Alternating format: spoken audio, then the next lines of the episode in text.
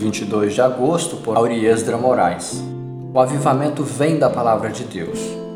A tua palavra é lâmpada que ilumina os meus passos e luz que clareia o meu caminho. Prometi sob juramento e o cumprirei. Vou obedecer às tuas justas ordenanças. Salmo 119, versos 105 e 106. O Salmo 119 nos ensina sobre a supremacia da palavra de Deus.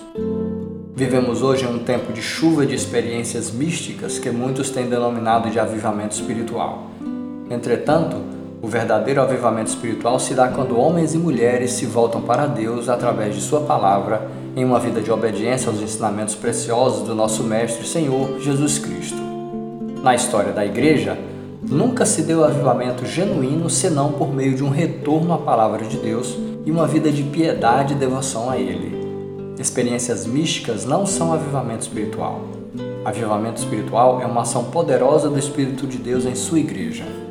Martinho Lutero disse: Fiz uma aliança com Deus, que ele não me mande visões, nem sonhos, nem mesmo anjos. Estou satisfeito com o dom das Escrituras Sagradas, que me dão instrução abundante e tudo o que preciso conhecer, tanto para esta vida quanto para a que há de vir.